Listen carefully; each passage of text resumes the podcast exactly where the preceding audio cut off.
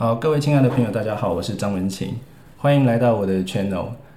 呃，今天这一集故事，呃，我邀请到一个我的好朋友，一个特别的来宾，就是林律师。林律师跟大家打个招呼。大家好，我是林律师。目前呢，我从事比较多关于婚姻有关的案件。我们在律师界也有分律师，有可能是医疗法、家事法。那我是偏向做家事的律师，跟大家先打个招呼。好，是欢迎欢迎我的好朋友林律师来这集做客哦。那我现在要先把林律师晾在旁边不理他，我先讲讲我这周末哎做了什么样的事情。那呃前面几集如果有在听的观众听众就会知道，我是一个很喜欢看电影的人。那我终于啊昨天我受不了了，特地爬出门想说我一定要去电影院看一下电影，受不了了。然后我就到了电影街电影院，然后一间一间看有什么好电影正在上映。那我意外的发现，这个经典老片上映的这个量啊、值啊，真的是不可思议啊！包括现在大家可以去电影院重温《蝙蝠侠》一二三三部曲，正在重新上映中。那错过当年大荧幕感动的朋友，当然可以去看。那当然，我是很想看蝙蝠侠啦，不过已经看了很多次了，所以我就选择了另外一部大胆的尝试的一部电影，叫做《末代皇帝》。如果我没有记错，那应该在好几十年前啊就已经上映过了，而且家贫如潮，包括夺得奥斯卡多项大奖啊，是一部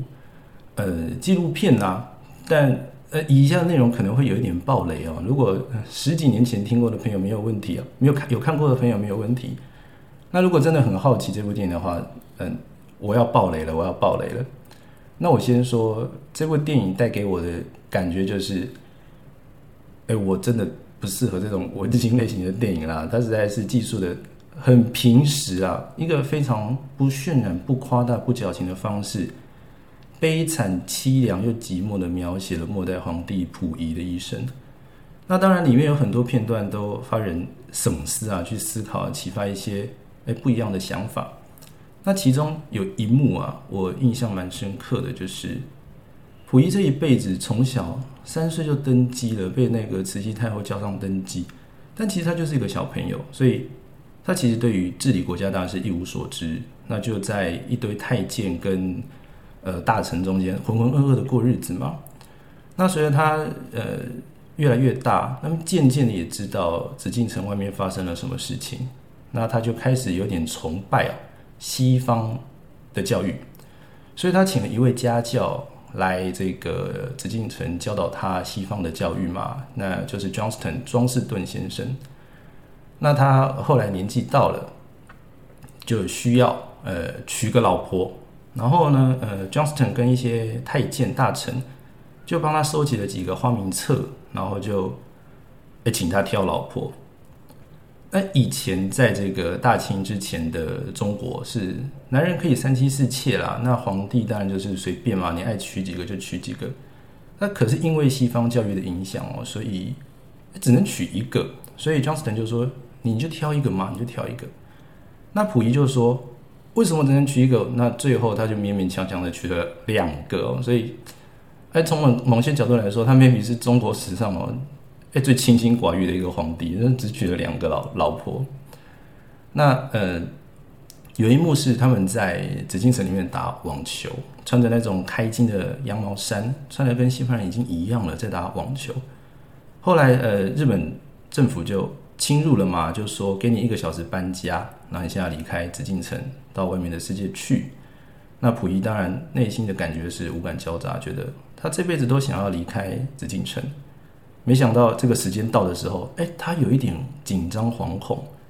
觉得终于要离开了，但是他不能有失风度，所以他就赶快叫他两个老婆，他的一干大臣去收拾收拾要出门了。这样，那离开紫禁城之后呢，就到了天津的一个别墅，呃，开始他中年的人生嘛。那在这个呃别墅里面的时候，他就天天就是喝酒开趴，玩得很开心。然后终于也面对接触到一些他一直想要了解认识的西方人，所以每天就跟这些西方高贵的呃人们哦，在那个别墅里面，呃开心的喝酒跳舞聊天。然后有一天，某一个宴会结束之后，他的二房在这个舞池当中认识了一个美国人，然后二房坐在那里，嗯，陪着溥仪的时候，就看到溥仪要跳舞，只挑他的老婆，就他的大老婆，他的正宫在在舞池里面跳舞，他就觉得他受到冷落，就是。哎，怎么他好像出了紫禁城之后就没有把她当成是一个正常正规的老婆这样看待？所以他在那个舞池里面就挑了一个美国帅哥，然后就跟他跳舞这样。然后过没几天呢，他就跟溥仪说：“我要离婚。”那溥仪就说：“呃，我不知道你那么不开心，请问怎么了吗？”那溥仪的二房就说：“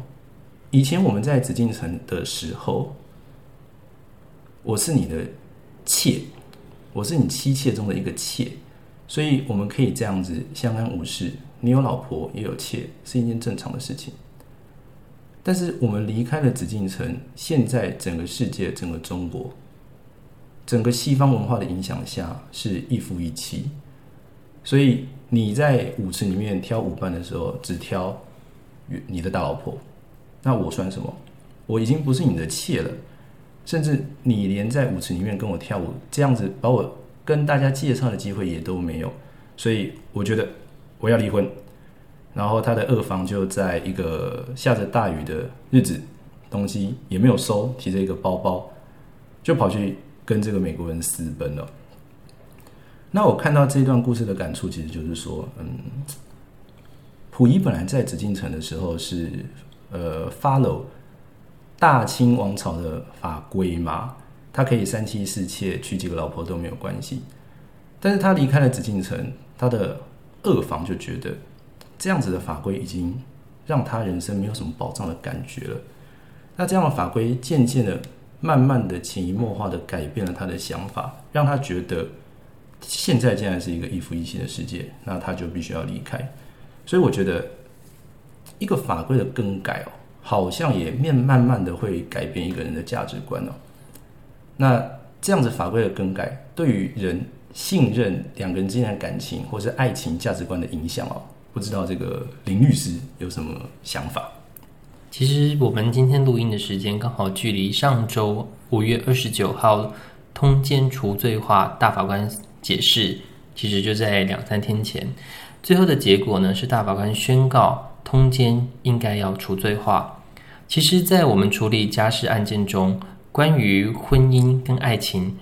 其实对照出这个心理学会大概分三个面向。第一个面向就是一个依附关系，我跟原配之间会有一个依附关系，我需要他陪伴我。但是另外一个中间要处理的叫做性欲，性欲跟这个依附关系是不是同一件事情？我觉得值得再探讨一下。不过还有一个就是感情关系，感情关系它是属于我需要一个浪漫的恋爱的关系，在我们法律上可能会把这几个用不同的法条来做规范。在性欲的部分呢，如果和原配以外之人发生性器插入，以刑法第十条的定义来讲，可能就会遇到刑法二三九条通奸罪的问题。那对于情感依附，你可能想要在跟原配以外的人有一个浪漫的。感情关系的时候，这时候我们会使用的是民法关于侵权行为，就是民法一百八十四条跟一百九十五条对原配贞操权的一个保障。但是没有处理到的，可能是一个依附的关系，也就是说，我现在需要原配跟我好好的每一天相处，但是原配能够有的权利，可能只剩下。现在只剩下民事的赔偿，所以对于很多像我们收到很多当事人 赶快寄 email 给我们，还有寄来给我们说是怎么办？我现在该怎么办？等于说法律上没有办法把这三个关系一一的处理，他只能现在只能单方面的去处理关于民事的赔偿的时候，其实这个法律的变迁对于我们处理家事案件中也会遇到一些的困难，因为尤其像我这几天收到一个判决的主文。原本一审对于原配的保障，他是给他比较高的金额赔偿。嗯哼可是到后来二审的时候，真的就逆转了。嗯哼。二审的法官可能重新在思考后，他就觉得赔偿金不需要这么高。那对于我们当事人来讲，它是一个很大的冲击。嗯哼。对。呃，OK，所以嗯，我想呃大部分听众可能对于通奸除罪这件事情的意义不太不太理解。就我自己个人浅白的理解哦，嗯，除罪这个罪基本上是定义在刑法里面是吗？是是，也就是说，如果说我们通奸本来没有除罪的状况下，呃，老公或老婆跟小三发生偷吃这样的行为，可能就会有刑法上的问题，也就是这个人会留下有前科嘛？是，也就是说，嗯，这种人与人之间情感的交流，竟然会在这个人的人身上留下一个有前科的记录，那这样子留下记录的意义，会间接的影响社会大众对他的观点、观点跟看法。但这样子的呃意思，但第一个层面考量就是，真的有这样的必要吗？我可能这件这可能不是一个什么杀人抢劫的滔天大罪，但当然破坏别人的家庭和平，这样说下来很严重。但很多很多面向讨论下来，并不只有单一个状况角度，就可以下定论说，哎呀，他去破坏别人的家庭，这个糟糕王八蛋，对不对？那再来一个问题，其实就比较现实，就是假设说今天老公偷吃了，老婆可以对老公跟小三提告吗？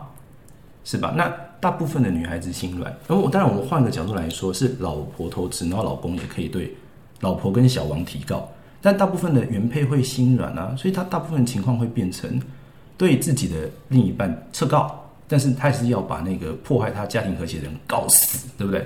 但这就变成说，两个人互相吃偷吃的时候，并不一定有谁对谁错。可是依照本来呃通奸还没有除罪化之前，原配都会想让破坏他家庭关系的那个人去死。那这件事情就会达到一个社会报复的效果，而不是真的要圆满解决家庭状况一个一一个一个现象了。所以，嗯，针对通奸除罪化这样子的一个法律的改变哦，可能就像溥仪从紫禁城出关一样，因为我的法律改变了，难道我跟我的大房二房之间的感情就会改变吗？是不是通奸从通奸除罪化这件事情改变了，我们人对于呃另一半爱情的这个价值观也会跟着改变吗？林律师有什么看法？首先，我觉得通奸这件事情就不是一个罪，嗯，因为以大法官的解释后，其实大法官可以再提供自己个人的想法，就会提供协同意见书、不同意见书。其中一个大法官讲的很好，他就认为说，其实通奸罪只是只是想要排他的占有原配的性器官这么单纯的事情而已，OK，他可能跟感情无关。是，就像我是刚才前面提到，其实，在感情的范围内，性欲可能跟感情是可以做切割的。嗯那回到我们这个话题的话，其实对于感情的修复，不是透过罪责来做处罚、做改善的功能。那对于我们来讲，其实家庭的修复反而是一个原谅，或者是你要怎么样释放出你的善意来解决这个问题。是那在回应你刚刚有提到，其实有时候你有报复的心态，只是要针对另外一方的小三、小王来做解决的时候，反而会你透过提高让你的感情更加破裂。是的，是的，也就是说，另外一个法官叫做王黄昭元，是我们的大学教授，他就写到一句：“犀利人机讲的回不去了，你提告后反而回不去了。”是，所以，如果你要把他的目的作为解决双方关系的一个利器的话，反而是一个利刃，去伤害了你跟你先生、你跟你太太的关系。是，嗯，我前几天关于这个通奸除罪的法文法法条释出之后呢，我也看了一些报道啦。那在此也提供另外一个观点，就是，嗯，我们用这种通奸有罪的原本的法条的规范哦，去避免，呃，先生或太太偷吃这件事情，长久以来在法律上的观察是没有什么效果的。那到最后，其实可能就真的只是变成原配的一种报复心态。所以，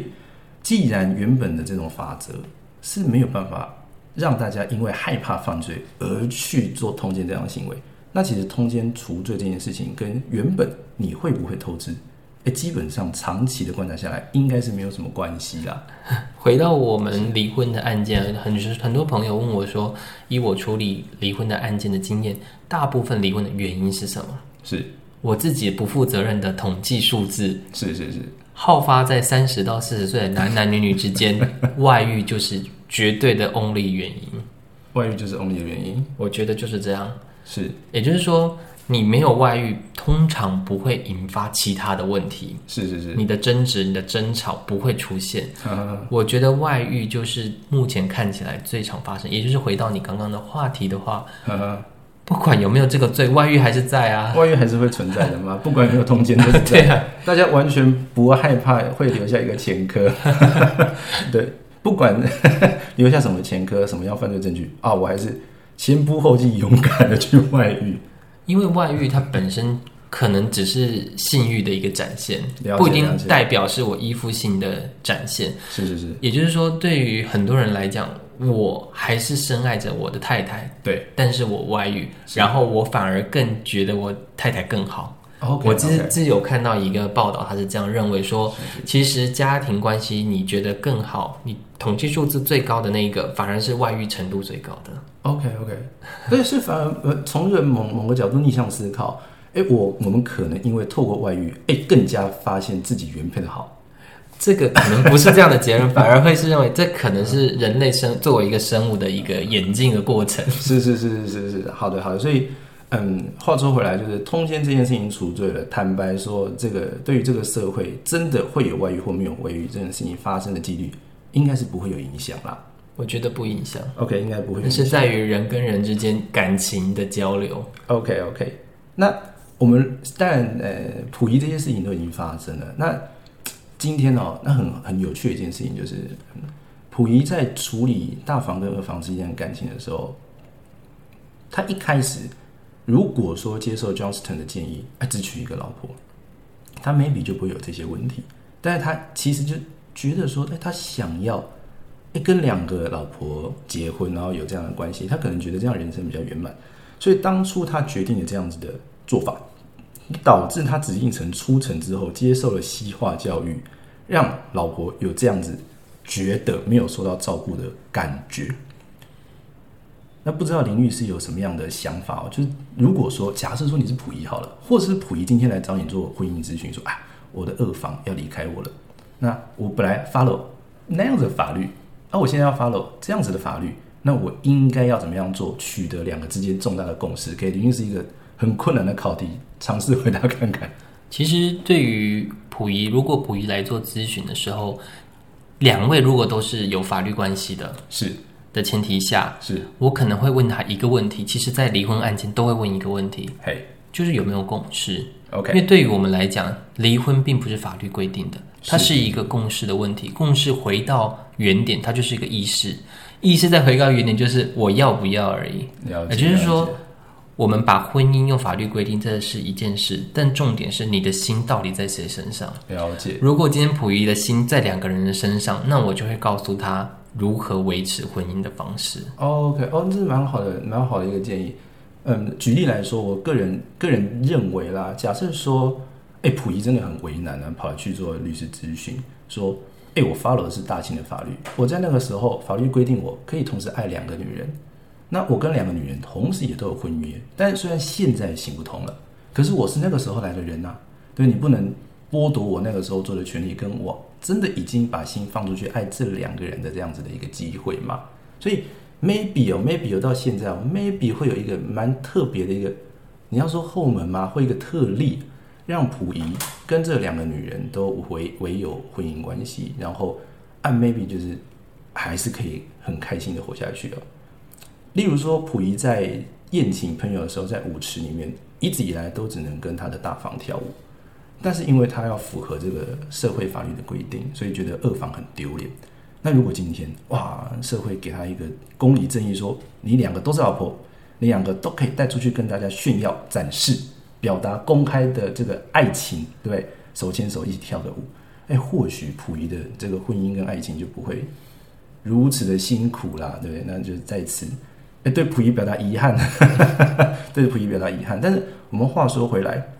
我们现今的这个法律上还是奉行一夫一妻啦，一夫一妻这样的状况。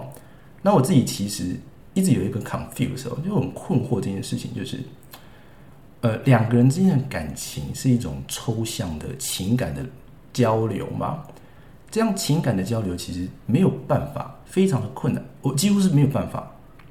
没有办法用一个确切具体的方式描述出来或呈现出来。比如说多少钱，比如说呃男男方付出的比较多，或女方付出的比较多。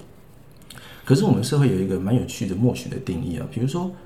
哎，我跟另一半在交往，但还没有结婚，啊，社会上就会说我们是男女朋友的关系。但我们现在讲的比较这个广域一点，哎，男男女女我们也都接受，就是你跟另一半之间的关系就是一个双方交往的一个关系。那这样的交往关系虽然在法律明文上并没有规范你一定要履行什么样的义务，可是，哎，大家会给你一个。既定的感感觉，比如说，呃，你必须要关心我的心情，对你必须，哎，maybe 在我月经来的时候要给我吃巧克力，你不能劈腿，甚至我们还没有结婚，你也不能劈腿外遇的情形发生。虽然罪不至上法院公审，但是，哎，社会上就会说啊，你这个渣男，这个渣女，对不对？所以，无形的这种社会价值观的规范呢，就绑到了这种。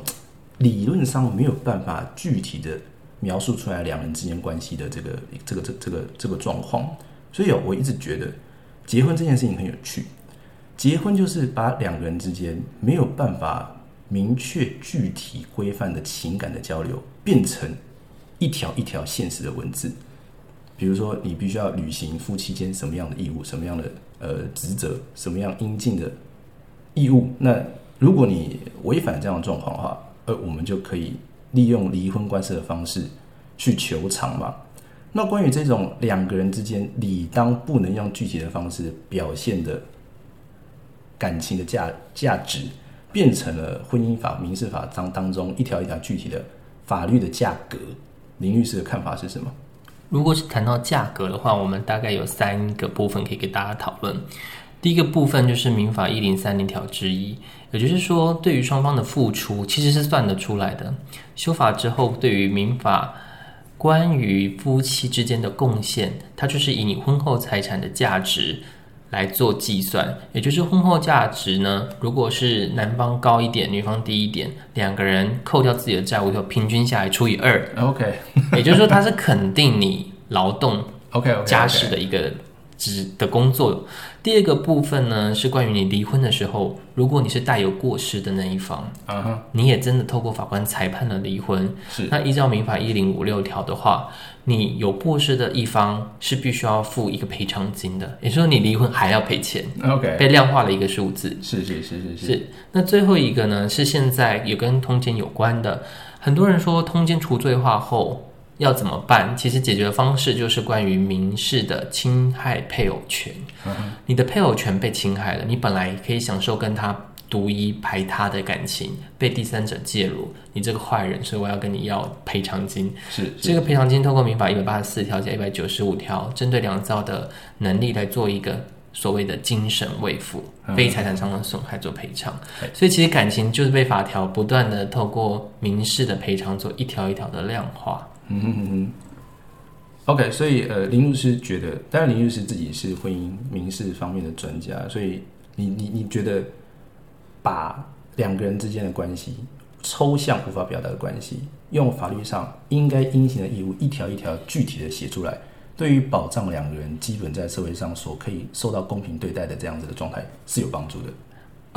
如果以我来讲话，我觉得法律来规范婚姻关系，最重要的只有一件事情，是就是我离不了，离不离得了婚。OK OK，因为其实很多时候你结婚容易，离婚难。是我离婚，如果跟结婚一样，必须要征得你个人的同意，那我永远离不了婚了。哦，所以婚姻对于我们来讲，反而更重要的，你看条文处理比较多的，就是在你要离婚怎么离。那你可不可以拿到所谓的赔偿？你甚至其实很多人是说没有啦，但是我自己认为，对照民法一百二十六条，其实我们在台湾的法律目前还是看得到赡养费的。是是是是，它没有出现在婚姻的主要的篇章，可是出现在民法比较前面的篇章，是关于说，如果你拿到慰抚金，你可以拿到的时效有多长？一般可能我十五年内要要，可是。关于赡养费，法条是规定是比较短的期限，所以对于我来讲，我可能觉得赡养费也是一个处理的项目。回到刚刚的话题的话，嗯，我觉得婚姻对于两个人的关系，婚姻法律可以可能会，就是谁可以帮我主持工作？我想离婚，这是第一种。另外一个反面，我不想离婚，你要不要来赶快跟我履行同居义务？哦，理解理解。所以 OK，那哦，那这样子谈起来真的是非常伤感情，谈钱伤感情，谈法也伤感情。我们结婚的目的有两个，就是履行婚姻法、民事法吗？还是婚姻法？我们目前台湾是用民事的婚呃家庭加亲属的篇章做规章规范，所以是算民事法。是是，那民事法关于两个人结婚之后的定义有两个，第一个就是你如果要好好的跟我在一起，好好的跟我交往，赶快来履行这些法条上的义务。那如果你想要离婚，那就赶快来依照这些法条上你没有履行的义务赔钱给我，这样子吗？目前台湾关于离婚不是很容易耶，说实在。不容易离婚。因为你必须要符合一零五二条的第一项有十款的要件以及第二款的要件，是，你没有这些要件是离不了婚的。呃，所以我个人其实是蛮想要的，也如果未来有机会跟立法有关的话，我觉得无过失离婚可以做参考。什么离婚？无过失离婚，无过哦，就是两个人都没有过失，但却想要离婚这件事情。我觉得这比较符合一个理，解理解理解。我我觉得这比较符合一个感情是一个抽象化。你当你把它具体化法律的时候，你需要一个退路，就是我想要离婚，对方不跟我去签名，法官你帮我让我们去签名。OK，, 我觉得这样才符合说感情它没办法被法律规范住的一个想法，这是一个配套啦。我的想法是这哦，样，真的哎，这件事我真不知道哎，所以无过失离婚是行不通的。不会行不通啊，在台湾行不通，可是美国有啊，部分的州是你分居一定的期间就可以离婚。那我不确定香港是不是这样，因为我看新闻，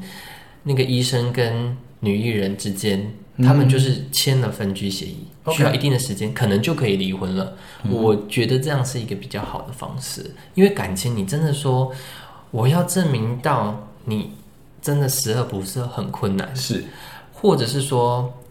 很多部分现在文明人嗯，你真的要他去打骂也很困难，多数是无法看见的冷暴力。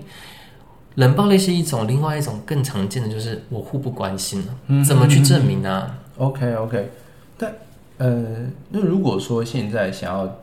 离婚，但是其实双方其实没有太大的过失，要怎么离？离不了，离不了吗？离不了。你你一定要指出指控对方做了什么十恶不赦的事情，让法官同意。然后接下来就是搭配着钱的问题。刚刚我们提到有三个钱，OK OK，分别是剩余财产分配，另外就是无故失一方可以跟另外一方要钱。是。那最后一个就是关于你是不是有外遇的侵害表现。通常离婚会绑着钱，对。我不是不离哦，嗯，只是因为现在法律保护我不离的权利，OK。所以你拿条件来跟我换，哦。你换了我再跟你离，这是第一种 OK OK 条件型交换。第二种我觉得比较常见的 OK 是属于报复型，OK 我不跟你离是因为我要报复你，哦我哦不让你好过，所以 为什么会说这是配套措施？如果我说我不让你好过，你现在是不是还有另外一个小三？你做什么我就我就去告你，弄死他。我就弄死你，我我就弄死你，我就是不跟你离。是是是是，所以当你没有通奸的时候，好像好像我没有这个必要性去报复你了，是因为我跟你婚姻维持了婚姻关系存续中，你的外遇是才是我管的、啊。了解了解，哦，那蛮有趣，大开眼界。我以前还真的不知道这些事情。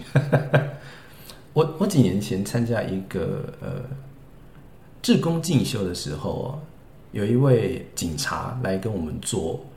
交通案件的，就是交通法规应该要怎么样符合的一些一些论述。然后他就讲讲讲说，他就讲到一件我觉得这是掰了位，但是我觉得蛮有趣的事情，就是说为什么我们警察要整天哦站在路口检举你红灯右转，检举你闯红灯，检举你超速？因为这是一个最莫名其妙面临死亡的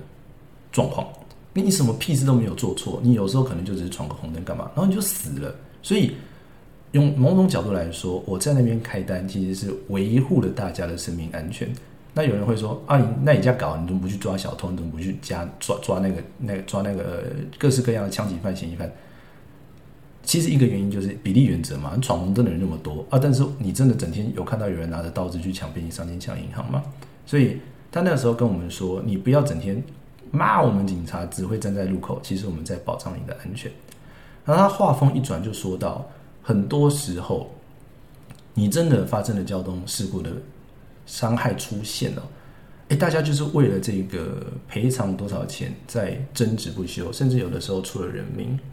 然后这位交通警察就这位警察大哥就跟我们说一句话，他就说：“你今天都把人家撞死了，你有办法还一个儿子、还一个女儿，或还一个太太、老公给这个家庭吗？你既然没有办法还啊，你唯一一个可以做出的赔偿就是钱嘛。所以话说回来哦，我们虽然说呃离婚哦，刚刚林律师说到的，我不想跟你离，那你今天拿一个条件来跟我离，就是你捧着现金跟我说。”我花这样的钱跟你离婚，你同不同意？那某一种程度，也就是法条上帮我们把离婚的时候双方付出的时间、付出的感情，做一个量化的方式，算出一个赔偿金。由法官裁定这样子的价值价格有没有符合你付出的时间跟付出的感情这样的价值，然后同意两造离婚。所以我想，嗯，大家可能会觉得说，离婚就谈钱这件事情，哇，怎么那么现实，这么痛苦？但坦白说，你除了钱之外，你好像真的也拿不出别的什么样的东西，你可以，哎，去换感情上的自由嘛，或者是赔偿对方在各式各样人生啊、金钱上各式各样的损失。那我们今天讲到这样子的呃溥仪的故事哦，那讲到通奸法，讲到感情是无法量化的，但是我们用婚姻法律的方式，用民事的法律的方式来量化两个人之间的关系。我们的初衷当然第一个就是，嗯，期待社会大众对于通奸除罪化这件事情有更深一层的了解啦。不管他有没有除罪化，两方对于外遇的这样心态跟行为，其实理论上不会有太大的影响，也不用说理论上，长期下来的统计数据都不会有太大的影响。那第二件事情就是，我们并不是用呃人与人之间的感情，不可以用金钱，不可以用法律的条文来计算这样的事情。来鼓励大家外遇，当成是外遇的借口啊！我跟他只是一个情感上的交流，但是我真正的心还是放在你身上。我们并不是这样子去鼓励大家用通奸除罪化，哎，来加强或呃支持自己去外遇、去找小三的这样子的一个欲望。毕竟民想民法还是在的，你你虽然除罪化了，但是你还是要赔钱的嘛。所以我们并没有呃鼓励大家这样去做。那我想今天林律师讲到一个蛮不错的，呃，蛮不错的一个概念呐，就是两个人之间的感情呢，就是在理性跟感性之间取得一个平衡。那如果嗯真的要离婚，那就是在两个人付出的感情之中，达到一个理性的共识，也就是赔多少钱可以离婚。那呃，今天讲的可能比较硬啊，但其实就是我看了这个溥仪末代皇帝的。电影之后，从制度上的改变，人与人之间情感的交流，是否可以量化成法律条文所想出来的一些事情，然后搭配上，呃，最新的这个通奸实事，请我的好朋友林律师来跟大家分享。那在这个故事的尾声呢，不知道林律师还有什么样的事情要跟大家鼓励，或者要不要打个广告，让大家知道怎么找到你做民事方面的咨询呢？是。我是在大恒国际法律事务所，恒星的恒可以找到我。那我这边最后要鼓励大家一件事情就是呢，当你要结婚的时候，你要先审慎的考虑之外，也要确认一下你的证人等等的资格身份，因为其实我们处理到很多案件，就是关于你其实结婚的时候的效力是有问题的。嗯，对，所以呃，当你做很多结婚的事情，它是一个人生的大事。我目前的想法就是结婚容易离婚难。OK OK，结婚容易离婚难。哎，刚刚有提到说结婚的时候，有时候要看到一些证人等等的法律效应是否符合资格吗？是。那难道我去法律公证或公证人那边公证了，户政事务所那边登记下来了，那个还不具有法律效应吗？那个只是形式上，还是要回到实质上哦。真的哦，嗯，这就比较复杂了。OK，可以下集待续。所以，所以，所以，呃，但这太好奇了。所以离婚的时候，法官还会去审视说你们当初离婚是否有效。你你离婚的时候会审视当时结婚的时候有没有效？哦，这样子哦，是 OK。那这我们今天就不再多谈了。那大家要结婚的时候，多多注意，多多小心，多多去评估你自己投出的这些情感跟时间是否可以让你投注成。哎，婚姻上、法律上你应该 遵守的义务哦，小心结婚，因为离婚真的不容易哦。好，那我们今天故事说到这里，我们下一次再见，拜拜，拜拜。